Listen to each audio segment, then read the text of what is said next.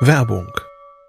Was nervt extrem? Richtig, wenn Webseiten lange laden. Deswegen machst du deine Seiten schnell, indem du an den Web Vitals schraubst. Dabei schwer zu optimieren? Die Time to First Byte. Das hat Mitwald jetzt geändert. Im Managed Cloud Hosting des Agenturhosters bekommst du eine genaue Analyse deiner Time to First Byte. Du siehst erstmals, über welche Hebel du die KPI verbessern kannst. Teste jetzt 30 Tage kostenlos. Alle Infos unter www.mitwald.de/heise.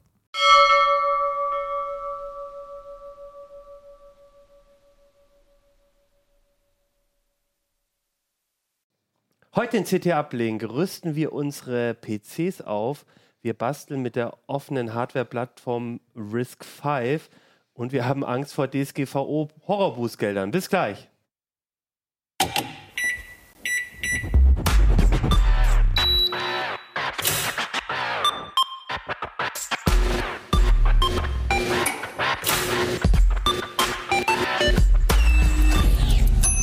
CT Uplink. Hey, herzlich willkommen bei CT Uplink. Mein Name ist Achim Bartschok und ich habe euch heute eine neue CT mitgebracht, die CT 3 2020. Ja, es ist Januar und wir haben schon die CT 3 2020 äh, rausgebracht. Genau, und da gibt es ganz viele spannende Themen, unter anderem hier Titelthema Notebook-Kaufberatung. Darüber werden wir wahrscheinlich nächste Woche uns äh, nochmal genauer ähm, widmen, dem Thema. Und heute nehmen wir ein paar andere Themen äh, uns vor. Zum einen haben wir ähm, die Techniktrends 2020 uns angeguckt und wollen einen ein bisschen genauer beleuchten. Das hat viel mit Datenschutz zu tun, dazu gleich mehr. Wir wollen PCs aufrüsten und wir haben zum ersten Mal uns so ein bisschen prak uns praktischer mit der Plattform Risk 5 auseinandergesetzt. Aber ich würde sagen, wir fangen mit dem PC aufrüsten an. Aber erstmal stellt euch doch mal kurz vor, wer noch mit mir heute im Studio da sitzt. Hallo, mein Name ist Jörg Heidrich und ich bin Justiziar und Datenschutzbeauftragter von Heise und von der CT. Ich lass mich raten, du redest mit uns über Horrorbußgelder. Das könnte sich vielleicht daraus ergeben, ja. Ja, Christian Hösch aus dem Hardware-Ressort. Und Christoph Windeck auch aus dem Hardware-Ressort. Genau, wir haben heute viel, viel Hardware dabei und ähm, darum, da fangen wir auch gleich mit an, nämlich PCs aufrüsten. Christian, du hast, ähm, du bist ja auch immer unser Mann oder einer unserer Männer für das Thema optimaler PC. Ihr baut jedes Jahr ähm, mit Komponenten so einen Desktop-PC, mehrere Bauvorschläge Desktop-PCs zusammen und dann stehen die da so rum und werden auch benutzt. Und jetzt habt ihr im Heft quasi mal gesagt, das Thema Aufrüsten, wie rüste ich eigentlich richtig auf? Da nehmen wir uns einfach so einen alten optimalen PC zur Hand nochmal. Ja, also wir haben ja regelmäßig das Thema Aufrüsten auch immer mal im Heft wieder drin. Äh, war jetzt wieder mal dran, fand ich. Äh, äh, weil die PCs ja auch immer länger halten. Ne? Das wissen wir auch so aus Leserbefragungen, auch so, so Allgemeinstatistiken. Ne? Also ein Rechner, der äh, sieben Jahre alt ist, muss noch nicht unbedingt aufs Alteisen geworfen werden. Und da haben wir uns gedacht, ne, wir wollten nicht jetzt so, einen, so einen rein äh, theoretischen, was ist möglich Artikel gemacht haben, sondern wir haben uns gedacht, wir nehmen uns einfach mal einen Bauvorschlag äh, von 2013, den, den 11 Watt PC. Äh, einige Leser dürften den kennen und vielleicht sogar auch zu Hause bei sich noch stehen haben oder hatten ihn zumindest mal. Ähm, der ist ja nicht schlecht, ne? da war ein Quad-Core drin und so weiter und haben uns einfach mal äh, angeschaut, ne? wie kann ich den noch ein bisschen fit machen oder wenn es da und dort klemmt, wie kann man da noch ein paar Bremsen wieder lösen und den vielleicht noch so ein, zwei, drei, vier Jahre nochmal länger nutzen. Es ist so ein typisches Alter, wo man, mhm. wo man da ans Aufrüsten ja. denkt, mit so fünf, sechs Jahre, sieben ja, also Jahre? fünf Jahre, also wie sagen wir normal, mhm. also eigentlich, wenn es jetzt, also es kommt, kommt mal Ausnahmen, also wenn es jetzt ein Gaming-PC ist, da kann es auch schon mal nach drei, vier Jahren notwendig sein, die, die Grafikkarte aufzurüsten. Äh, das war jetzt hier ein Allrounder, da sagt man immer so, fünf bis sieben Jahre sind da eigentlich problemlos drin und danach muss man halt schauen. Ne? Und genau so einen Rechner haben wir uns dann auch einfach mal angeguckt. Okay, und äh, jetzt stellen wir uns das vor. Mhm. Ihr habt jetzt den äh, FAT-PC, so ein schönes mhm. Gehäuse, der ein bisschen Staub ist wahrscheinlich schon ja. drin und alles. ähm, vielleicht ist man ja auch mhm. zwischendurch schon an der einen oder anderen mhm. Komponente dran gewesen, aber so allgemein ist es noch die Hardware von damals. Was ist dann so das Erste, was du machen würdest oder was man machen sollte? Also bevor man irgendwie jetzt Geld reinsteckt, muss man erstmal schauen, äh, was habe ich überhaupt und dann eben rausfinden, wo klemmt wo habe ich das Gefühl, äh, wo ruckelt äh, wo, wo lädt es langsam, dass man diese, diese äh, Schwachpunkte aufspürt. Und da haben wir auch zum Beispiel in dem Artikel so ein paar Praxistipps gegeben, wie man jetzt ohne Spezialsoftware einfach zum Beispiel mit dem Windows Task Manager einfach mal schauen kann, wo klemmt es, liegt es an der CPU. Ne? Äh, das ist halt dann oft so, wenn man irgendwie noch so einen alten, zum Beispiel einen Celeron Dual-Core hat ne? und man will jetzt irgendwie Bildbearbeitung machen und das dauert halt ewig. Ne? Wenn man da einen Mausklick setzt auf irgendeinen Filter und dann dauert das da irgendwie 30 Sekunden, bis da irgendwas passiert.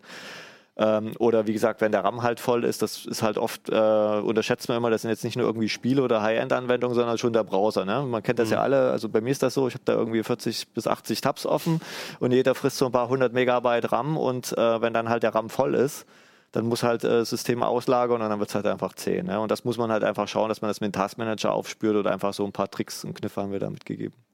Das ist auch, ich finde immer, hm. das klingt so ein bisschen trivial, hm.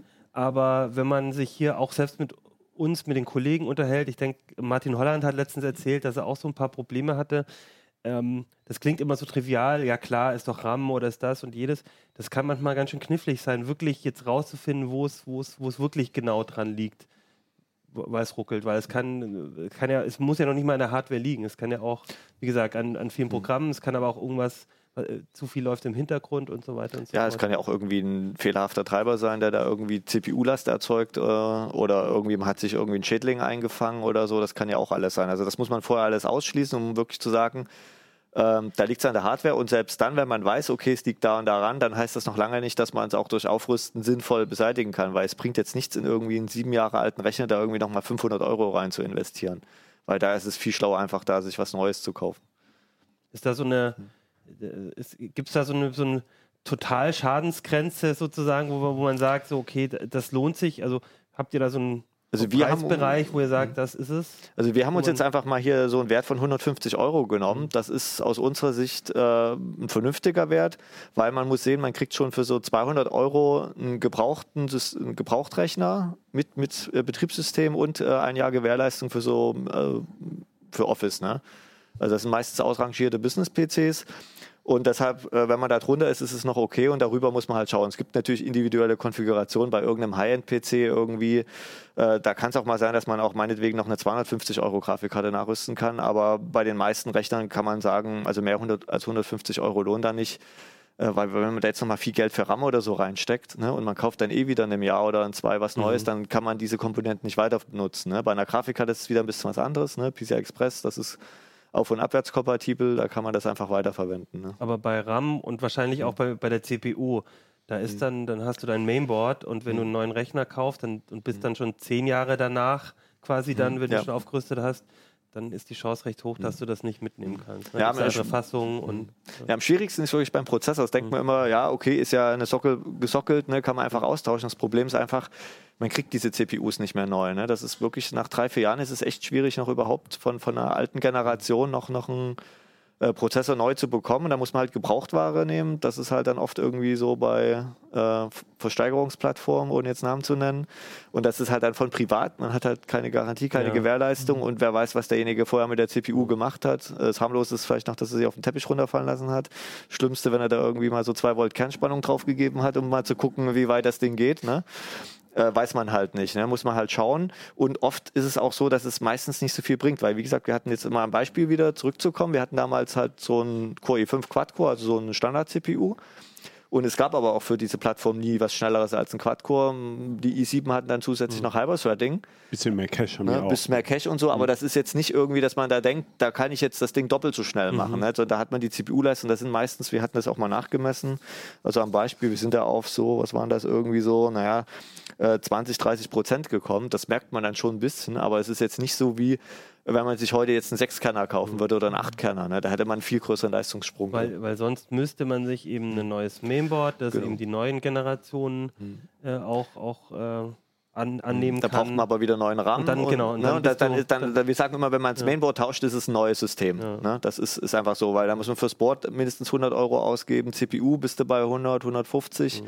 äh, RAM nochmal irgendwie mindestens 50, 70 Euro. Ne? Da, da, mhm. da, sind wir schon locker bei weit über 300 Euro. Ne? Okay. Also das heißt, ich schaue, also wenn ich jetzt das Gefühl habe, es ist die CPU, dann habe ich jetzt mhm. so mit euren Tipps irgendwie rausgefunden, muss man überhaupt erstmal gucken, mhm. kriege ich für die für das Mainboard überhaupt mhm. noch eine CPU, die schnell genug ist, kriege ich die gebraucht, neu, wie auch mhm. immer.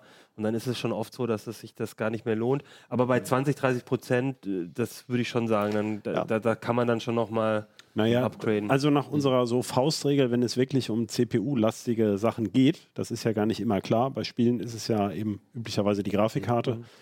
Mhm. Das fängt man subjektiv so an zu spüren. Das ist nicht mhm. so, dass man da Also so ein richtiges Aha-Erlebnis hat man, wenn das um einen Faktor schneller Ja. ist und nicht äh, bloß um ein paar Ja. Prozentpunkte. Ähm, Ich wollte noch was zum RAM sagen. Äh, es ist immer auch ein Unterschied, ob ich jetzt in eine tote Technik investiere oder eben in was, was ich vielleicht später noch weiterverwenden kann. Wenn man jetzt hier sagt, so eine ähm, SATA SSD, ja, die kann man dann zur Not auch in seinem nächsten Rechner noch irgendwo anschließen. Ja, dann ist die sozusagen, naja, da lässt man die da noch mitlaufen oder man holt sich so ein externes Gehäuse und steckt die da rein und hat die als USB äh, externe SSD. Wobei, wenn man heute eine kauft, sind die natürlich viel kompakter und so. Aber RAM ist halt ein Problem in dieser Generation. Das hat noch DDR3. Mittlerweile sind wir bei DDR4. Und wenn man da jetzt richtig viel Geld ausgibt, das läuft halt nur in dem Board. Ne? Da gibt es ja jetzt kaum noch was, was du neu kaufen kannst, wo da drin laufen würde, der, die Speichermodule. Und ähm, wenn dir dann das Board kaputt geht, das hat ja nun auch schon fünf bis sieben Jahre auf dem Buckel. Und da gibt es eben auch in der Nutzung große Unterschiede. Wer jetzt mit dem Ding da vorher schon eine Gaming-Karte drin hatte und das, der ist wirklich viel gelaufen, äh, dann ist die Wahrscheinlichkeit auch höher, dass es äh, die Spannungswandler an dem Board vielleicht in ein, zwei Jahren mal kaputt gehen. Dann ist es sowieso ein Totalschaden. Dann sitzt man mit den RAM-Riegeln da, wo wir jetzt wieder 40 Euro reingesteckt hat. Ja, also äh, das ist immer so ein bisschen, das muss man so ein bisschen abschätzen und überlegen, was man da machen möchte. Also es gibt, Ne? gibt äh, wir haben auch oft Leser, die dann in diese Upgrade-Falle reinrennen. Ne? Die, die, die merken irgendwie, ah, es ruckelt, dann kaufen sie einen neuen Prozessor, dann stellen sie fest, äh, Prozessor ist zwar schneller, aber jetzt ist die Grafikkarte das Limitieren, dann stecken sie Geld in die Grafikkarte, dann stellen sie fest, ah, äh, jetzt kann ich ja im, im Spiel höhere Auflösung einstellen, jetzt brauche ich aber wieder mehr System ran, dann rüsten sie den RAM auf ne, und so weiter, dann, dann haben sie da irgendwie 300, 400 Euro rein investiert und im nächsten Jahr geht das Board kaputt. Und dann haben sie quasi ganz viel Geld reingesteckt und hätten das aber lieber sparen sollen und gleich in ein neues System. Ne? Also Das die ist so Zähne dieser- noch ein Jahr zusammenbeißen. ja. Oder dann lieber gleich Und was man kaufen. auch sagen kann von der Abschreibung her, also wenn man sowas jetzt reklamieren würde oder so, ja, ähm, also meine, hier ging es ja um einen selbstgebauten PC, aber nach drei bis vier Jahren sind PCs rechnerisch bei null. Ja, also selbst auch wenn man, äh, das muss man immer mal so den Buchwert sehen. Man kann in Firmen heute ja immer noch in drei bis fünf Jahren abschreiben, je nach Gerät. Und der Restwert ist eben einfach wirklich null. Ist auch wichtig für den, für den äh, Gebrauchteinkauf sich klar zu machen man zahlt da eigentlich nur für diese Weiterverwertung, dass man da noch so ein bisschen Gewährleistung kriegt. Ähm, äh, also wer richtig Ahnung hat, ähm, kann sich das Zeug auch im Grunde vom Schrottplatz zusammensuchen und muss dann die passenden Teile finden. Äh, das ist also, ähm, da steckt dann sozusagen nur noch ein, ein Wert drin in der Benutzung. Und das Ja. ist eigentlich der entscheidende Punkt, dass man sagt, kann ich mit dem, was ich mache, hier noch ein, zwei Jahre damit arbeiten und dann kann man ja auch sagen, naja, 70 Euro pro Jahr oder 80 Ja. kann man noch so rechnen. Aber mehr sollte man da nicht mehr Aber, reinstecken. aber genau, aber das würde ich dann auch sagen, ne, so, weil du meintest, mit dem RAM den kann man dann wahrscheinlich nicht mehr mitnehmen. Das, die, das ist jetzt auch nicht so teuer. Das heißt, man, man kann ja durchaus sagen, jetzt zahle ich, investiere ich da nochmal 40 Euro Ja. rein Da muss und man- weiß aber, ja. dass ich den nicht mehr als jetzt die paar Jahre, in dem ich, wo ich Es Genau. gibt, gibt ja auch die Möglichkeit, dass man den Rechner jetzt gar nicht für sich nimmt, sondern dass man jetzt noch mal ein bisschen Geld reinsteckt, zum Beispiel fürs, fürs Kinderzimmer oder so, Okay. dann, dann oder für Ja. irgendjemanden, der Naja, jetzt für- quasi nur für- Office nutzt, ne, also für, die, Ja. für die Tante oder einen Onkel oder wen auch immer. Äh, dann, dann eben, dass man ihn, wenn man sich jetzt einen neuen kauft, nicht den alten jetzt quasi wegschmeißt, sondern noch mal ein bisschen, bisschen paar, paar Euro Upcycling. reinsteckt und dann Genau. noch mal eben äh, weiter. Es ist ja auch ein ökologischer Faktor, ne? weil das Zeug äh, ist ja in der Herstellung braucht relativ viel Energie, es sind seltene Erdmetalle drauf und so weiter. Äh, und wenn man es noch weiter nutzen kann, es noch funktioniert, spricht ja nichts dagegen, einfach noch mal ein paar Jahre dran zu hängen. Genau. CPU eher wahrscheinlich selten. Gibt es auch Hängt nicht so viele. Möglichkeiten. RAM würde ich mir vorstellen, das ist schon was, was man öfters mal. RAM ist, re- also RAM, RAM ist ja nachrüsten relativ leicht. Man muss Genau. halt nur darauf achten, die richtige Sorte zu Genau. kaufen. Ähm, haben auch ein paar Tipps gegeben, muss ich jetzt nicht alle aufzählen. Nee, ähm, und momentan eben RAM ist extrem günstig momentan. Also momentan kann man da nicht viel falsch machen. Also wir haben jetzt hier das Beispiel, also irgendwie ein Board, da steckt jetzt ein Riegel drin, da ist dann, weiß nicht was da hat, aber in eurem Beispiel waren es 8 Gigabyte. Ähm, wenn das jetzt, wenn da jetzt ein Riegel 8 Gigabyte drin wäre oder 2 mal 4, ist dann, ist eigentlich egal, wie ich kaufe oder muss ich da schon ein bisschen drauf achten? Also äh, für optimale Performance natürlich immer gut, wenn die diese beiden Speicherkanäle, es sind ja zwei Kanäle mit jeweils zwei Steckplätzen, dass die immer möglichst symmetrisch bestückt sind. Ne? Also man kann auch äh, Zweimal 4.8, 4.8 stecken, das ist kein Problem, aber man sollte jetzt nicht irgendwie äh, ein 16er und, und ein, ein 4 Gigabyte Modul. Das geht auch, aber dann hat man halt diesen Dual-Channel. Äh, äh, Mechanismus, der funktioniert dann nur quasi auf den unteren 4, 4 Gigabyte. ist es eher so, dass ich, also wenn ich jetzt 2 mal 4 drin hätte, ist dann die Wahrscheinlichkeit hoch, wenn ich jetzt upgrade, dass ich dann eher 2 mal 8 kaufe und die andere wegschmeiße? Nee, einfach Oder dazu einfach stecken. noch, noch mal zwei dazu. Und dann ist auch nicht so wichtig, dass vielleicht nicht derselbe Hersteller ist. Nee, das oder- ist relativ egal. Es ist natürlich immer so, dass, äh, also es bringt jetzt auch nicht irgendwie super teuren, schnellen RAM jetzt zu Mhm. kaufen, weil immer das langsamste Modul gibt quasi die Geschwindigkeit vor. Okay. Heißt, Ja, also möglichst da reicht, wir hatten jetzt, glaube ich, hier, was ist das? Äh, das ist, glaube ich, äh, DDR3 1600 oder so. Ne? Also da muss man jetzt nicht irgendwie schnelleren holen. Und den, da kann ich wahrscheinlich auch relativ bedenkenlos Gebrauchten sogar nehmen, weil da kann eigentlich nicht Ah, viel den gibt es auch neu, also der kostet Ja. neu 30 Euro irgendwie Okay. so. Also da würde ich jetzt an der Stelle nicht sparen. Das ist, wie gesagt, äh, es ist ja immer die, auch eine Garantie- oder Gewährleistungsfrage. Ne? Das, wie gesagt, beim Prozessor ist immer das Problem, die gibt es halt neu einfach nicht mehr. Da muss man halt einfach auf Gebrauchtware ausweichen.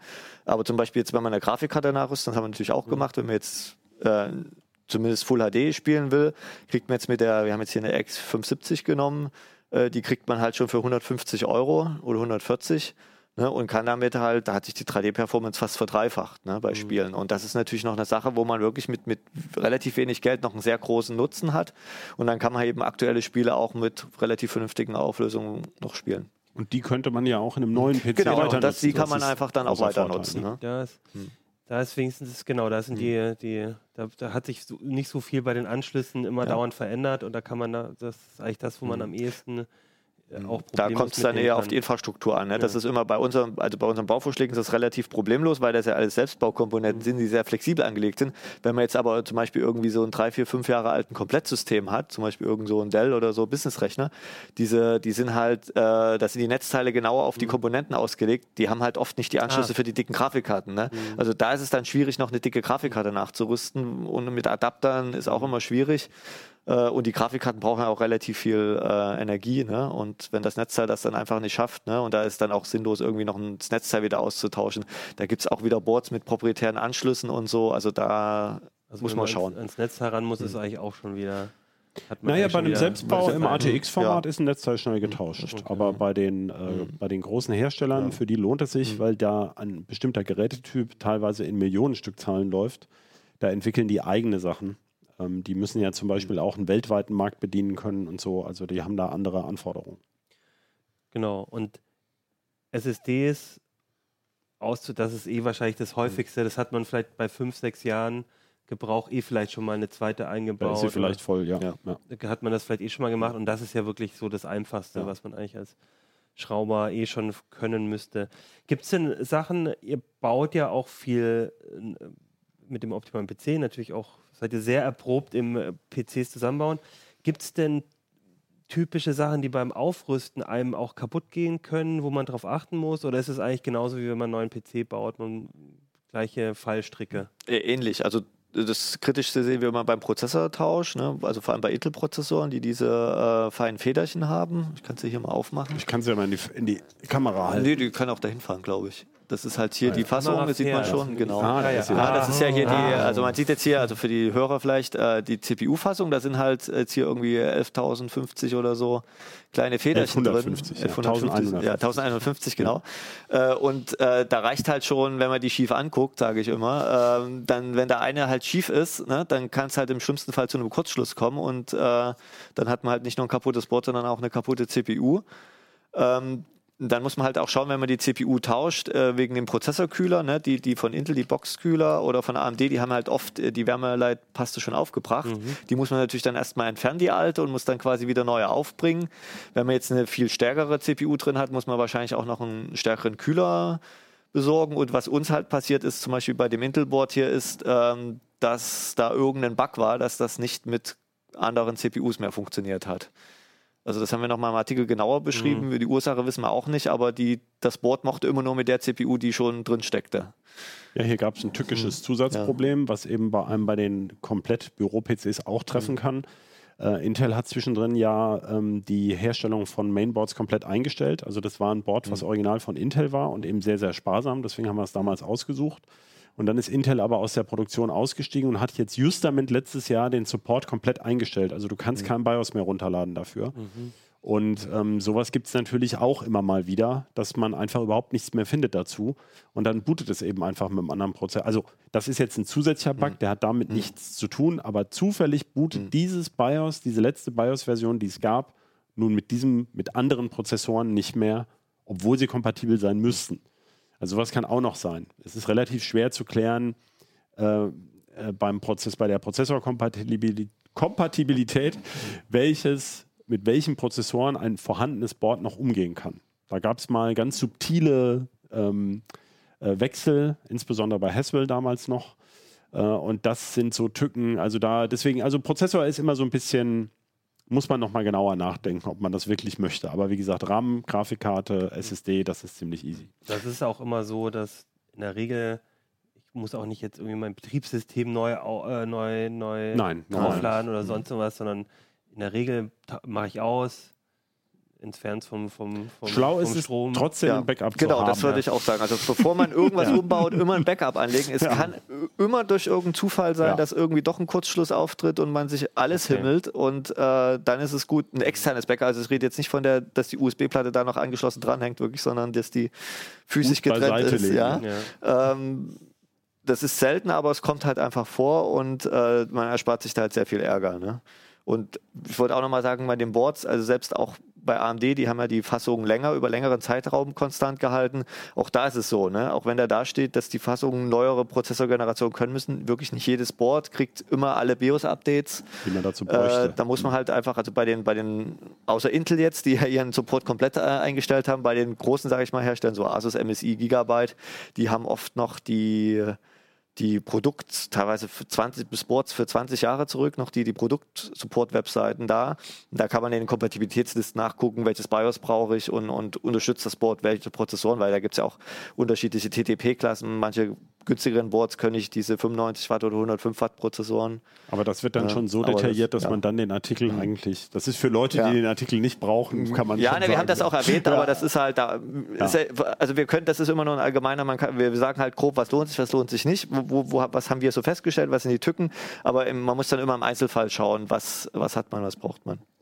Ähm, kurze Frage noch so. ähm, Was würdet ihr denn empfehlen für Leute mit, sagen wir mal, hypothetisch zwei Jahre alten Spiele-PCs, die jetzt so langsam, ihr habt jetzt hier eine, äh, die Office-PCs gesagt, ähm, die jetzt zufällig, fragt da für einen Freund, äh, was, ich, was würdet ihr da empfehlen, wenn man so nach zwei Jahren merkt, so ich komme jetzt langsam an die Grenzen und die neuen Spiele laufen nicht mehr ordentlich? Das wird äh, in, in 90 Prozent der Fälle die Grafikkarte sein. Grafikkarte?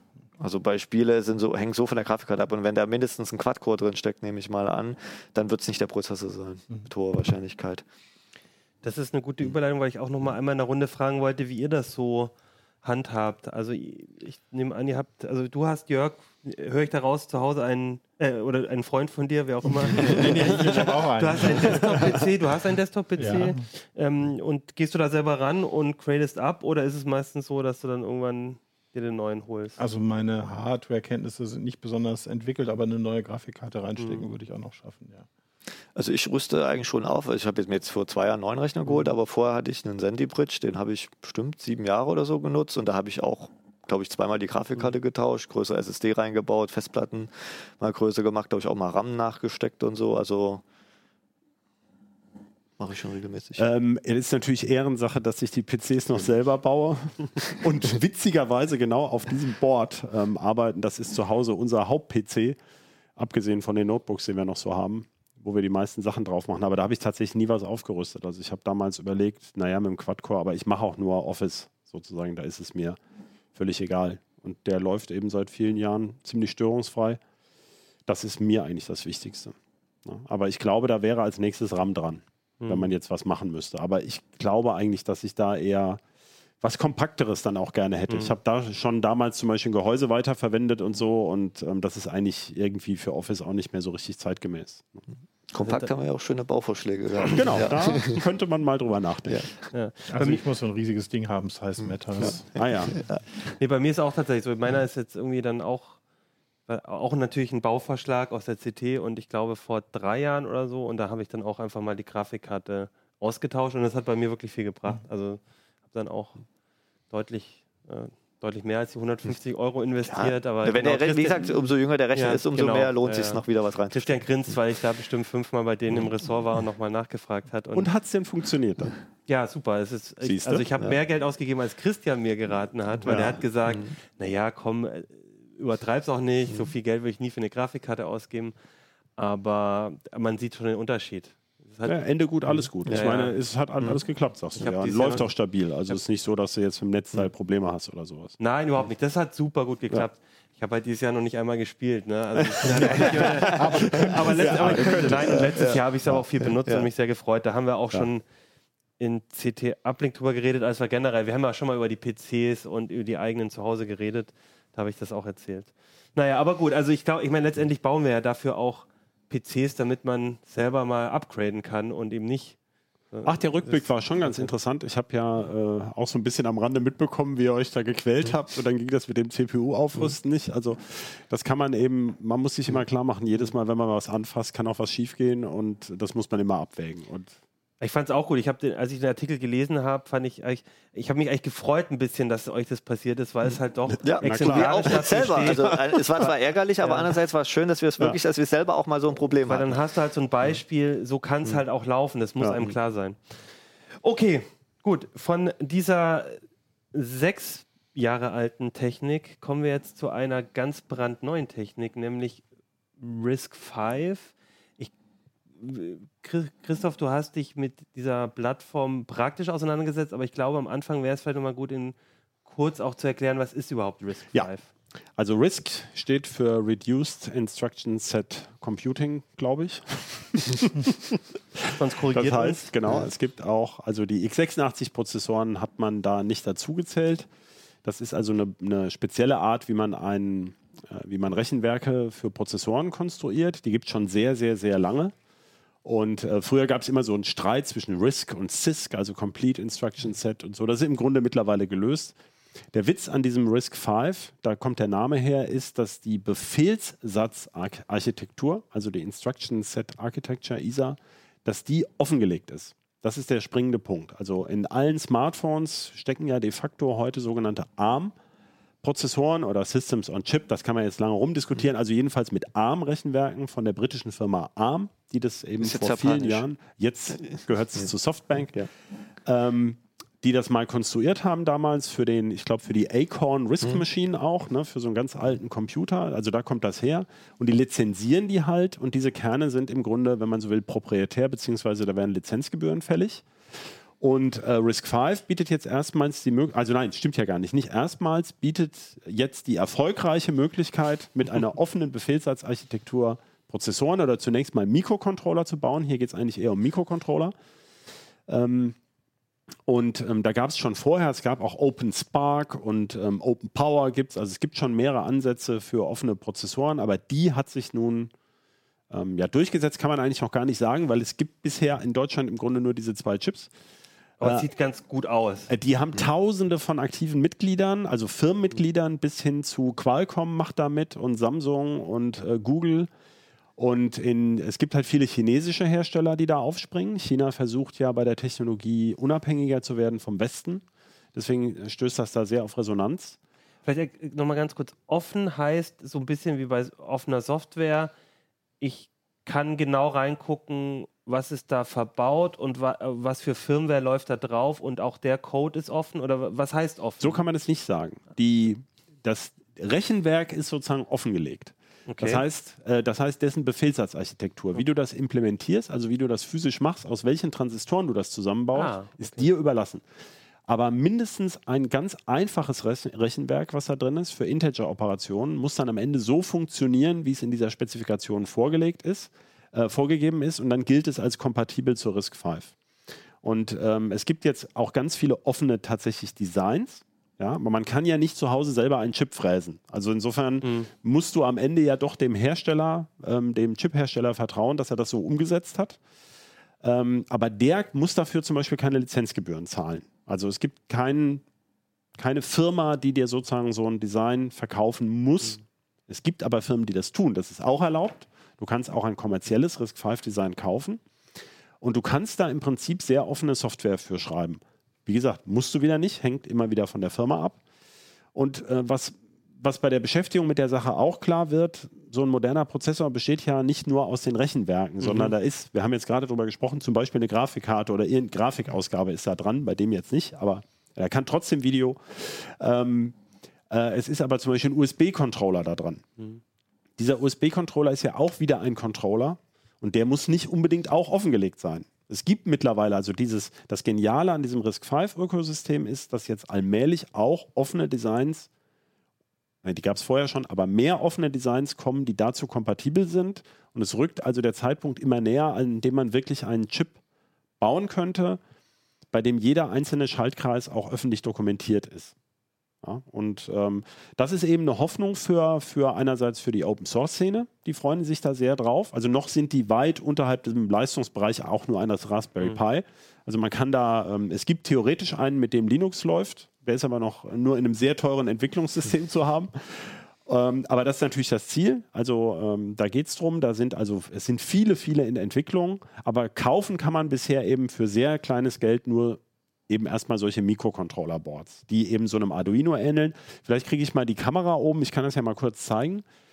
Ähm, ich habe jetzt hier so ein Board, also wer so ein Arduino kennt, der, der sieht, dass das eben dem Arduino Nano so ungefähr von der Bauform nachempfunden ist. Das heißt auch Longan Nano, ist von der chinesischen Firma Zipit oder Saipit aus Shenzhen.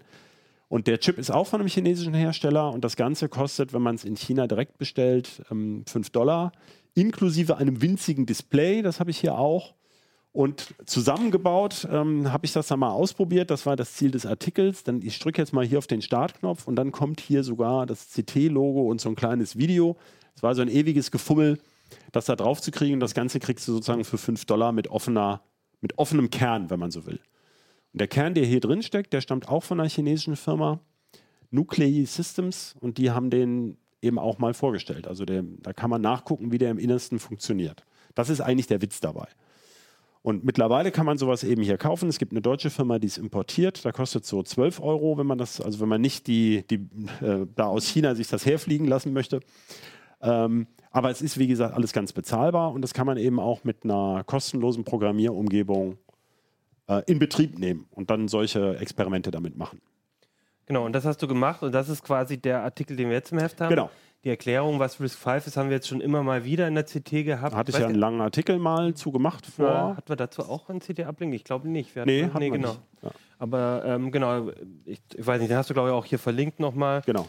Es ist auf jeden Fall quasi jetzt schon so der Schritt 2. Du hast jetzt wirklich mal das Ding hergeholt und sehr, äh, schreibst auch sehr ausführlich, wie man dann eben da rangeht und, und den programmiert weil das eben auch so ein neues ähm, System ist, weil das so eine neue Plattform ist. Ich, als ich da einen Artikel gelesen habe, hatte ich auch das Gefühl, eine Community, die da schon richtig dran sitzt und dran bastelt, so groß entwickelt ist sie noch nicht. Du nee, musstest dir so ein genau. paar Beispielprogramme irgendwie zusammensuchen ja. und alles. Das ist wirklich noch so richtig am also, Anfang. Das zeigt mal wieder diesen, ähm, das ist ja eine der, der, groß, der größeren Fails den, die mir unterlaufen sind, der größeren Pannen.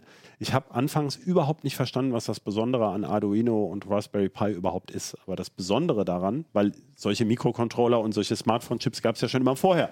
Und ich bin da so betriebsblind und habe die immer gesehen und habe gedacht, naja, Gott, jetzt bauen die das auf so ein kleines Board. Na und? Aber der Witz ist die Dokumentation und die Community. Und dass es wirklich funktioniert. Du, du weißt dann genau, diesen Arduino, da haben dann Dutzende von Leuten haben das schon pro, äh, ausprobiert, da sind alle möglichen Fehler bekannt. Das ist, äh, sag mal, auf einer höheren Ebene ist das so, warum Leute Apple kaufen sozusagen. Da gibt es nur ein paar Geräte. Also ähm, da gibt es nicht eine Million Varianten, da gibt es eine bestimmte Firmware und so. Und wenn da mal was schief geht, findest du sehr schnell eine Lösung dafür. Und es ist auch im Schnitt ein bisschen besser dokumentiert, als wenn du jetzt ein esoterisches Linux auf deinem äh, Notebook installierst. Und so ein bisschen ist es hier eben auch. Für, ähm, für, für Arduino gibt es halt wahnsinnig viel für Raspberry Pi. Und hier, das ist eben erst in der Entwicklung. Ich bin sehr positiv überrascht, wie viel Dokumentation man bei diesen chinesischen Firmen findet. Also zum Beispiel diese Firma. Auf Chinesisch oder auch äh, auf beides. Englisch? Also diese Firma Giga Device, die den eigentlichen Chip herstellt, der ist praktisch vollständig dokumentiert, auch auf Englisch in einem PDF eben. Und ähm, CPEAT, äh, die haben mehrere GitHub-Verzeichnisse angelegt, äh, wo halt auch ähm, Kommentare dabei sind oder zum Teil auch so Wiki-artige Seiten. Ähm, da ist schon einiges auf Englisch da, aber das spannendste Beispiel, das war eher Chinesisch. Das ist aber mit Google Translate ja natürlich für solche technischen Sachen auch kein großes Problem, weil ähm, die, die Programmcode-Blöcke, die sind natürlich auf, ähm, auf C oder C oder so. Allerdings sind die Kommentare im Programmcode auf Chinesisch. Das ist ein bisschen schwierig in Google Translate reinzukriegen. Aber ähm, die machen ja auch sehr viel mit Videos und äh, da versteht man dann so ungefähr, worum es geht.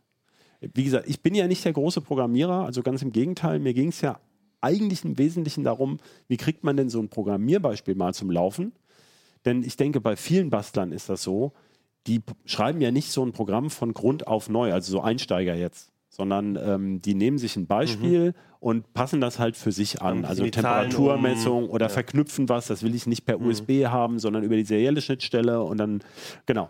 Und um das erstmal hinzukriegen, darum ging es mir, weil ich mir dabei selber auch immer wie ein Depp vorkomme. Also wenn ich mit den Programmierern rede, dann ist es immer, ja, das weiß man doch, dass man Python in 7.11.3.7 vorher installiert haben muss, weiß ja jeder. Und ich habe es jetzt halt mal nachvollzogen und bin auch wirklich in jedes Fettnäpfchen getreten, was möglich war. Ja, mir ist, mir ist es an einer Stelle auch aufgefallen, da schreibst du irgendwie, man, man sollte unbedingt oder irgendwie unbedingt vorher, sie unbedingt zuerst Python ja. Da habe ich richtig schon gespürt, ja. so wie du selber in diese Falle getan hast. Dann so, wie viel Frust dahinter ja. In diesem einen Wort. Ich habe wirklich Tage gebraucht, damit da überhaupt mal die LED geblinkt hat. Aber ich verstehe dich richtig, das ist jetzt nicht dazu da, ich, ich habe jetzt mein Smart Home und jetzt will ich, oder ich habe jetzt meine Bastelprojekte zu Hause und jetzt nehme ich halt statt ein Arduino jetzt diesen äh, Longern Nano äh, und, und habe da jetzt schon so ein fertiges Projektdinger, sondern es ist eher was, ich will mich mit dieser offenen Plattform mal auseinandersetzen und habe jetzt erste Gehversuche. Naja, mein Ziel war auch eben als technischer Journalist mal selber am eigenen Leib zu probieren, wie weit sind denn die Dinger. Ja. Also ich habe mal so ein, zwei, drei Arduino-Experimente gemacht und das war also wie eben erwartet. Erst hast du natürlich eine Lernkurve, wenn du sowas noch nie gemacht hast, aber es gibt unheimlich viele Libraries und so und man kriegt schnell so ein LED-Blinklicht oder sowas, kriegt man eigentlich hin. Und hier ist es so, ähm, nee, das wäre jetzt nicht der optimale Einstieg. Und ähm, wenn man das machen möchte, und darum ging es mir ja genau, mal zu erklären und mal ein bisschen plastischer fühlbar zu machen. Also wenn man jetzt bastelt, um wirklich ein Ergebnis zu kriegen, dann würde ich nicht unbedingt mit RISC 5 anfangen. Ja, dann würde ich halt ein Arduino okay. nehmen und die, äh, das ist ja noch nicht mal billiger. Aber wenn man, äh, wenn man ran will und sagt, ich, das interessiert mich, geht das wirklich schon. Also es gibt diesen Chip, vermutlich sogar, also diese Firma heißt nicht ohne Grund Giga Device, das ist ein chinesischer Hersteller. Wir wissen, dass Mikrocontroller werden ja in Abermilliarden Stückzahlen verkauft. Also die treten an, um äh, mit dieser offenen ähm, Architektur, wie offen so ein Chip aus China ist, ist jetzt natürlich die nächste Frage. Also äh, klar, der ist, da ist nicht, die, die legen nicht den Bauplan ihres Chips offen. Ähm, aber das zeigt zum Beispiel so eine Beschäftigung damit eben auch mal, dass man sagt, ja, man hat jetzt so ein Chip mit der offenen Architektur, aber aus China. das, das wäre jetzt vielleicht nicht das, womit man jetzt, wenn man sein super äh, Top-Secret äh, äh, Verschlüsselungsprojekt macht, unbedingt diesen Chip nehmen würde. Aber die sind jetzt schon dran, die haben den Chip schon und zwar für kleines Geld. Ähm, das war so ein bisschen die Zielrichtung. Einfach mal zu zeigen, das gibt es jetzt, das ist der Stand der Dinge und ähm, wir gucken ab und zu mal wieder drauf. Ich habe ja, also ich, ich, bin ja auch nicht ein bisschen jünger als du hm? und habe so die ganz Urzeiten des Computers quasi auch eher, du ja auch, auch vielleicht nicht. Ich wollte es gerade sagen. Aber ich, ja. die ja. Frühzeiten des Computers nicht so miterlebt und habe dann immer das Gefühl gehabt, ich muss da ein bisschen was nachlernen. Und habe dann mal zum Beispiel online einen Kurs gemacht, wo man selber quasi vom Nahend-Gatter bis zum. Oh. Ja, bist du weiter als ich, ja. Naja, bis zum irgendwie, ich habe dann äh, Assembly Code oder ja, so, ne? Irgendwie genau dass man nachvollzieht, mit ja. selber ein bisschen programmieren genau. und auf einer sehr ja. einfachen Weise. Und das fand ich total spannend, um für mich mal zu lernen, alles das, was ich nicht wissen muss, ja. trotzdem mal reinzugucken. Und das habe ich mir bei diesem Risk 5 auch überlegt. Ist das auch ein ganz, für jemanden, der sich vielleicht schon ein bisschen auskennt, ein, eine gute Möglichkeit, um mal auch überhaupt mal in so eine, wie funktioniert eigentlich so eine, so eine, so eine Rechen, so, eine Alu oder so eine, irgendwie so ein, so ein so, so, so ein Chip. Also da, um das abzukürzen, ähm, da gibt es bessere Beispiele. Okay. Und zwar gibt es ja mittlerweile ähm, für ganz alte Chips wie den 6502, den man halt kennt. Ich glaube, der war im C64, ne? Das war ja, glaube ich, der. Vor meiner Zeit. Ähm, meiner Zeit. Die gibt es mittlerweile als HTML-Emulatoren. Also die kann man einfach im Browser okay. starten. Und da kann man wirklich gucken, was jedes mhm. Register macht. Also wenn man wirklich gar keine Ahnung hat, ist das ähm, so der Wert. Da kann man vorne wirklich hm. Nullen und Einsen als Bit okay. setzen und dann sagen, addier die mal und dann kommt hinten das raus und dann sieht man, okay. dann sieht man visuell, mhm. ähm, äh, was diese Chips machen. Also da würde ich da einsteigen. Äh, und in die Mikrocontroller-Welt, also da geht es ja eher darum, wie bringe ich, also wie verarbeitet ein Mikrocontroller überhaupt ein Programm? Und da ist man beim Arduino einfach viel besser bedient. Ja, ja. Das hier ist jetzt eher für die Leute, äh, also diese Chips haben durchaus in der Preisklasse, soweit mein Kenntnisstand ist, gewisse Vorteile. Also es, es gibt, man fragt sich ja sowieso mal, warum gibt es eigentlich eine Million von diesen Boards? Mhm. Ja? Und ähm, das liegt unter anderem daran, der eine will es besonders klein, der andere besonders sparsam und man braucht halt zum Beispiel einen speziellen Anschluss. Ja? Und der hat zum Beispiel jetzt diesen berühmten CAN-Bus, den man für, für Autoanschlüsse braucht. Ja? Ähm, der kann auch schon so ein bisschen Kryptographie. Also es mag das eine oder andere Projekt geben, äh, wo dieser Chip auch schon einen Vorteil bietet. Der bereichert einfach das gesamte Programm, was es da gibt. Ja? Okay. Das wären so Gründe, warum man sich damit beschäftigen wollte. Und ähm, Risk 5, wenn du es allgemein, ähm, diese freien Risk 5 Designs, zum Beispiel von der äh, Uni Zürich, also ETH Zürich und Uni Bologna, die, äh, man kann sich so billige ähm, FPGA-Boards, also FPGAs sind ja hardware-programmierbare Chips, in die man einen, einen, de, den, den Bauplan eines Chips reinladen kann und der führt den dann in Hardware aus. Das kann man selber tatsächlich machen. Es gibt auch, in, auch aus China sehr billige Boards mit einem chinesischen FPGA, ähm, wo man tatsächlich, und da also wo man tatsächlich dann theoretisch sogar Funktionseinheiten umbauen könnte, um was zu beschleunigen. Also mhm. das macht äh, in der, in der ganzen ähm, ja, Chipforschung ist ja jetzt falsch gesagt. Wie nennt man diesen Zweig jetzt, diese, diesen Forschungsbereich? Also auch so Prozessorkonferenzen mhm. oder Prozessor Security. Die arbeiten ganz viel mit RISC V an den Unis und so. Mhm weil man da eben keine spezielle Lizenzabkommen ja, mit A braucht und so, weil es so, weil so unheimlich viele dran arbeiten jetzt. Das ist im Moment halt der heiße Scheiß. Ja. Ja. Und würdest du auch sagen, dass, dass also da, dem rechnest du auch gute Chancen bei, dass das jetzt dass wir nicht in drei Jahren sagen, ah, Risk 5 stimmt, da war doch was, sondern dass das. Naja, das läuft ja jetzt schon seit zehn Jahren. Mhm. Also seit, ja, jetzt genau zehn. Also 2010 haben die damit angefangen. Dahinter steckt ja auch ein ganz berühmter Name, eben dieser ähm, David Patterson, der auch RAID erfunden hat und ähm, eben äh, die Berkeley äh, Risk Architecture und so. Und ähm, das ist sozusagen sein Alltagswerk, wenn man so will. Der steht ja heute jetzt in Diensten von Google. Da kriegt er noch äh, mit seinen über 70 eine schöne Rentenaufbesserung. die haben das schon alles in Amerikanern, ne? die haben das ja alles sehr geschickt gemacht.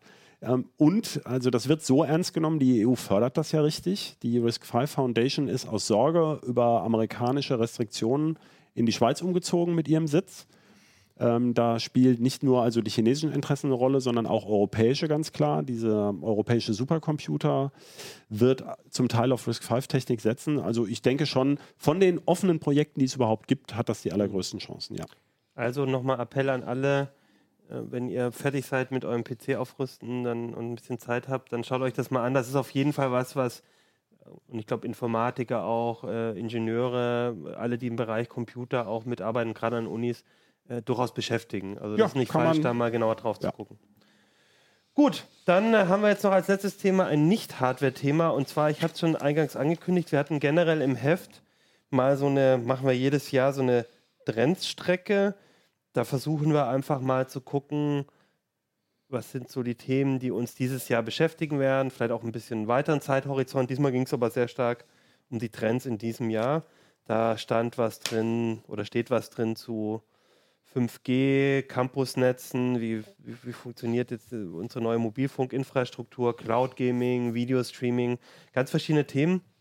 Und ich habe mir aber eins rausgesucht, was mich so ein bisschen mehr überrascht hat äh, und dich dann eben, Jörg, eingeladen aus dieser Strecke, nämlich ähm, ihr habt das so ein bisschen betitelt, dass, dass dieses Jahr das Jahr der Horrorbußgelder für die DSGVO werden können. Und dann dachte ich mir, Datenschutz ist eh, wenn wir unsere Zuschauer befragen, was sind eure spannendsten Themen, dann sagen die auch, auch Hardware, aber eben auch immer Datenschutz. Und da habe ich gedacht, das ist vielleicht ein ganz spannendes Thema. Dann erklär uns doch mal, warum dieses Jahr das Jahr der Horrorbußgelder werden Ja, wird, ich dachte, du nimmst das, äh, die Aussage, das ist der heiße Scheiße, als, als Übergang zu meinem Thema. das, äh, oh, ich finde das schon sehr spannend. Ja, es, ist, es bleibt auch spannend, äh, aber es ist, glaube ich, nicht mehr unbedingt der heiße Scheiß. Das kann man jetzt, glaube ich, nicht sagen. Also ich, wir beobachten, glaube ich, schon alle, dass der, die DSGVO Leute inzwischen eher nervt, ja, oder, ähm, als sie das am Anfang getan hat, was ich als Datenschützer äh, mit Überzeugung ein bisschen traurig finde. Aber es geht mir teilweise auch selbst äh, so, wenn ich einige von den Diskussionen gerade so mitbekomme, es gibt ja gerade so eine Diskussion, ob jetzt alle Behörden wegen der DSGVO von Twitter und den anderen sozialen Medien verschwinden müssen und sowas. Äh, das finde ich persönlich eher traurig. Und eine andere Entwicklung, die wir mit absoluter Sicherheit in, in diesem Jahr beobachten werden, ist, sind diese sogenannten Horrorbußgelder. Die fingen im letzten Jahr an. Es gab also in Deutschland das erste Bußgeld in Deutschland. Das hat die, die Knuddels-Leute damals erwischt. Das waren 20.000 Euro und die haben so ziemlich alles falsch gemacht, was man falsch machen kann. Ähm, und die haben 20.000 Euro bekommen, Bußgeld. Ne? Also das ist nichts. Und äh, tatsächlich kam dann jetzt zum Ende, ja. Obwohl ja, also genau, wir reden ja über die Datenschutzgrundverordnung, die ja vor 2018, glaube ich, eingeführt mhm. wurde.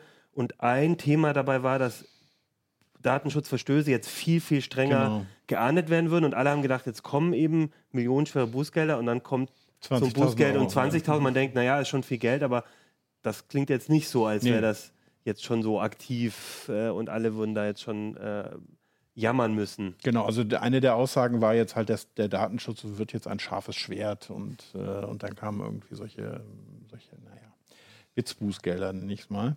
Das hat sich dann aber zum Ende des Jahres tatsächlich geändert und da kamen dann diese Horrorbußgelder, die immer prognostiziert wurden. Wir sind ja alle durchs Land gereist und haben gesagt, also wir Datenschützer haben halt äh, dieses Zitat aus der DSGVO, Bußgelder bis zu 20 Millionen Euro oder 4 Prozent des weltweit erzielten Jahresumsatzes eines Konzerns, wo nicht nur des Unternehmens, sondern gleich des ganzen Konzerns. Umsatz ist ja auch Umsatz, das ja. ist die große Zahl immer. Genau. Mhm. Äh, ja, und dann kamen so 20.000 Euro Sachen, äh, ist zwar auch viel Geld, aber ist jetzt auch nichts, was das Leute nachts nicht schlafen lässt. Äh, aber das hat sich dann geändert. Und das ist das erste ähm, was kam, war von der Berliner Datenschutzbeauftragten gegen eine deutsche Wohnen SE, also eine große Wohngeme Wohngemeinschaft. das war aber eine große Wohngemeinschaft mit äh, ein paar Milliarden Umsatz, also Wohnungsanbieter. Und die hatten äh, ein Archivsystem, das ist, glaube ich, äh, auch ein generelles Problem, auch was ich nur jedem mitgeben kann, dass er das anpacken soll. Die hatten ein Archivsystem für ihre Daten und in dem Archivsystem war es wohl nicht mal vorgesehen, überhaupt alte Daten zu löschen, was gar nicht geht. Ähm, und da waren eben auch ganz viele Sachen, die die hätten gar nicht speichern dürfen. Und das war, darauf sind die 2017 schon mal aufmerksam gemacht worden. Sie haben es trotzdem offensichtlich nicht so weit geändert, dass die Behörden jetzt damit zufrieden waren. Äh, und es gab dann, dann tatsächlich äh, ein Bußgeld von, äh, ich weiß nicht, 11, irgendwas Millionen Oh, und das hat er natürlich schon. Hier stand sogar 14,5. 14, ja, kann auch sein, ja. Saftige und ja, sicher auch abschreckende Geldbuße von 14,5 Völlig recht. Millionen. Ja, das andere war ein bisschen niedriger, genau. 14,5 Millionen, ähm, was darauf beruht, dass die Aufsichtsbehörden sich zusammengesetzt haben und einen Buß, so eine Art Bußgeldkatalog erstellt haben, wo sie eben berechnen aus verschiedenen Faktoren, wie sich diese Bußgelder äh, ähm, ja, wie die sich zusammensetzen. Und da kommt man halt wirklich total schnell auf diese Millionenbeträge. Äh, das basiert auf dem, auf dem Umsatz und dann gibt es so Tagesgelder, da muss man vielleicht nicht so ins Detail gehen und dann gibt es verschiedene äh, Möglichkeiten, je nach Verschuldensart und ob man es schon mal gemacht hat, das äh, zahlt dann auch noch drauf ein und dann kommt man äh, eben ganz schnell auf diese irren Summen. Wir haben mal geschaut für uns äh, als, als Heise Medien, wenn man hier den ganzen Konzern nehmen würde, hätten wir ein Mindestbußgeld für jeden kleinen Pipi-Verstoß, ein Mindestbußgeld, also auf der alleruntersten Ebene kein Verschulden, noch nicht vorgekommen, alles gemacht, um es abzuhelfen von 450.000 Euro. Ja, und äh, wenn man weiß, dass wir mal eins bekommen haben vor ein paar Jahren, weil wir bei einem Dienstleister mal was äh, schiefgelaufen ist beim E-Mail-Marketing und wir dann halt an ein paar Leute geschickt haben, die auf der schwarzen Liste standen, das waren 237 Euro. Ja, da hat sich also ein bisschen was getan. Würdest du denn jetzt sagen, die DSGVO wirkt? Ist, kann man das so, kann man das so offen, wirkt jetzt so wie gedacht? Na, wie gedacht, weiß ich nicht. Ich finde, sie wirkt ein bisschen zu stark, eher gesagt. Aber ich finde mhm. erstmal gut an der DSGVO, dass sie die Unternehmen dazu gebracht hat, sich mit Datenschutz zu beschäftigen. Genau, und dass man nicht sagen kann, ist ja pff, billiger, wenn ich nichts mache. Genau, das Darum war tatsächlich ja. vorher ja. so, ich glaube, das, das höchste Bußgeld, was ich kenne, war 1,5 Millionen gegen die Deutsche Bahn, war das, glaube ich. Mhm. Aber die, das war auch für eine wirklich große Datenschutzschweinerei. Also das äh, wäre heute auch ein bisschen anders. Also ja, hat auf jeden Fall was geändert. Mhm. Ähm, das Problem ist es nur, dass es bei vielen Datenschutzbeauftragten jetzt irgendwie äh, entweder sind die Leute jetzt völlig, völlig gleichgültig, ja. ja. so, das ist jetzt bei, glaube bei den normalen Menschen wieder so ja. angekommen, äh, nerv mich nicht mit dem Scheiß, geh weg mit deiner DSGVO. Ja. Äh, und die Profis sind jetzt so ein bisschen in Panik verfallen, weil, äh, also so wie ich auch. Hektische Aktivität. Hektische. Aktivität. Ähm, und äh, weil hier eben solche Sachen im Raum stehen. Äh, und es gab dann noch ein zweites, was ich, das kann ich übrigens verstehen hier, das finde ich angemessen mhm. bei dieser Sache, ja, weil das ist, äh, dann gab es noch ein zweites gegen 1 und 1 und, äh, oder ein Teil von 1 und 1 und da ging es um Auskünfte am Telefon.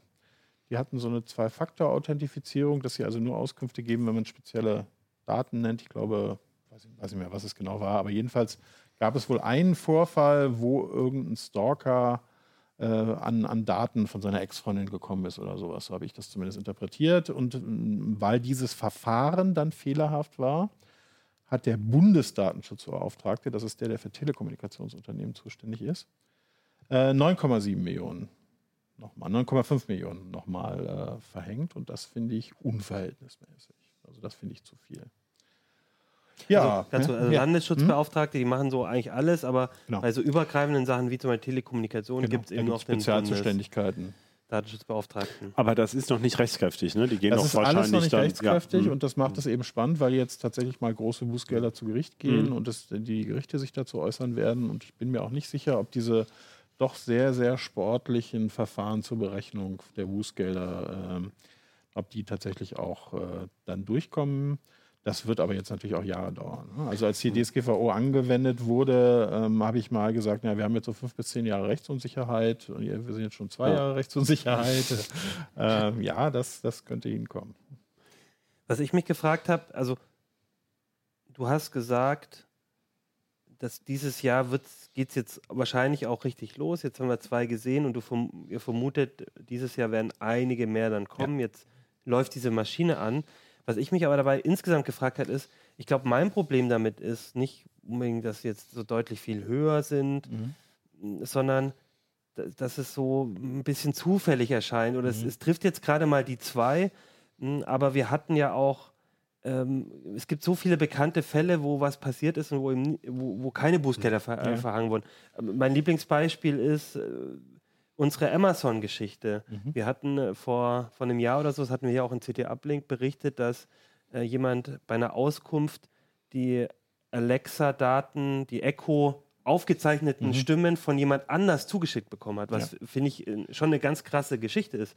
Aber da habe ich nie wieder was gehört in dem Sinne. Mhm. Bei, bei, vielen Datenschutzproblemen, die ich jetzt in diesem Jahr immer wieder gehört habe, hört man halt, da gibt es einen Verstoß, aber dann ist es nicht so, dass dann geht es sofort irgendwo zu einem Datenschutzbeauftragten und dann rechnet der eine Summe aus, sondern man weiß gar nicht, mhm. kommt da jetzt noch was das, oder nicht? Wie ja, zum einen weiß man es nicht und zum anderen hängt es auch damit zusammen, dass es sehr wohl noch wohl eine ganze Menge von Bußgeldern gab, die wir nicht kennen. Also es wird nicht, es ist nicht so, so. Dass, dass automatisch darüber berichtet wird. Wir hatten letztens die äh, unsere Datenschutzbeauftragte, also die niedersächsische, und die haben wohl tatsächlich sich so Policy gemacht, dass sie die Sachen nicht veröffentlichen. Warum ah, okay, das immer.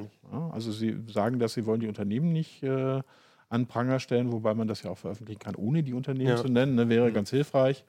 Äh, wollen sie sich jetzt auch nochmal überlegen, aber wir wissen auch nicht alle, wobei ich davon ausgehe, die, die Millionen Dinger, die, die kennen wir. Und ja. ich erwarte auch äh, in ganz vielen Bereichen eigentlich mal scheppernde Urteile, gerade so äh, wenn man jetzt mal nach Irland guckt, ähm, wo, wo, die, wo halt die ganzen äh, Google, Facebook. Google, Facebook sitzen und äh, da laufen halt auch Verfahren und es sind auch alle ziemlich verzweifelt, dass es da keine Bußgelder gibt. Das hat dann was mit der dortigen Bußgeldbehörde zu tun und auch mit der dortigen Politik zu tun, dass man offensichtlich es so gestalten möchte, dass sich die Unternehmen in diesem Land besonders wohlfühlen, um es mal vorsichtig zu formulieren, äh, und deswegen eben keine Bußgelder verhängt werden und alle fühlen sich verarscht. Und ich, mir würde es ja auch vielleicht sogar schon reichen, wenn es heißen würde, in Niedersachsen wurden im letzten Jahr, ohne dass wir es mitgekriegt mhm. haben, 500 mittelständische Unternehmen wegen der Geschichte, 400 wegen der Geschichte und so weiter ja, ähm, bestraft, damit es eben diese abschreckende Wirkung hat. Ja. Weil nur dann sage ich doch als Unternehmen, oh, ich muss es mich um, äh, ich muss es umsetzen. Wenn das so alles nur im Heimlichen passiert, ja. dann hat es, äh, kann es ja nicht die Wirkung entfalten. Ja, oder unser Beispiel, äh, was wir hatten mit den, mit den Ärzten aus Celle, wo Stimmt, wie ein anderes Beispiel. 300.000 waren das, ne? 300.000 äh, oder 200.000 Daten von Patienten online standen, weil die nicht ordentlich gearbeitet haben. Ich glaube, es waren eher 20 oder 30.000. Aber ist ja Nee, nee, egal. nee, nee, nee, nee. Wann Das meinst du, es waren so viele? Ja, ja, okay. waren- Aber ist ja egal, lass es 5000 Ja, ja, sein, ist ja völlig wurscht. Genau. Die waren theoretisch offen zugänglich. Auch Ja. sowas wäre ja ein Thema für eine Ja, das wird, glaube ich, sowieso ein großes Thema sein. Öffentlich zugängliche Daten, die nicht öffentlich zugänglich sein dürfen. Ich denke, auch davon werden wir dieses Jahr noch eine Menge hören. Äh, wahrscheinlich auch garniert von, von sehr, sehr hohen Bußgeldern.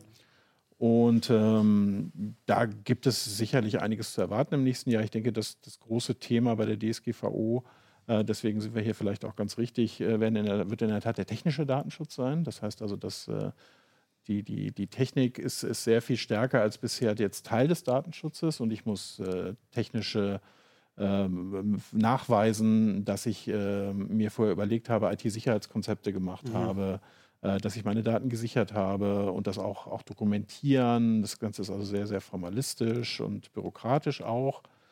Äh, und wenn da mal was schief läuft, dann habe ich möglicherweise gleich zwei Probleme, nämlich das, was schiefgelaufen ist und dass ich es nicht dokumentiert habe was, was schon mal dann Einfluss auf äh, die, die entsprechenden Bußgelder gibt. Und wenn ich, wenn ich Pech habe, gibt es noch eine dritte Geschichte. Ich muss, wenn ich solche Datenschutzvorfälle habe und Kunden betroffen sind, dann muss ich denen das auch noch mitteilen unter Umständen oder beziehungsweise das zumindest den Behörden melden. Das heißt, ich kann aus einem Datenschutzvorfall gleich drei machen. Ja, und das hat natürlich dann auch äh, entsprechend Auswirkungen auf die Bußgelder. Also mir wäre wichtig, dass einfach die Betroffenen informiert sind, weil Ja. ich war damals von diesem Ebay-Hack betroffen, der war Mhm. irgendwie 2012 oder 10 oder so. Mhm. Und ich habe es erst drei, vier Jahre später durch irgendeine Phishing-Mail gekriegt, wo halt meine kompletten persönlichen Daten drin waren. Auch Ja. mit, mit Daten, die ich nie wo veröffentlicht habe. Ja. Ne, und das, da, dann habe ich halt mich gewundert, wo haben die die Daten? Und dann habe ich halt durch Zufall rausgefunden, äh, dass vor fünf Jahren irgendwie eine heiße Online-Meldung war, ja, bei eBay sind halt die kompletten Daten abhanden gekommen. Und ich wusste es deshalb, weil ich diese E-Mail-Adresse nur bei eBay verwendet hatte. Ne?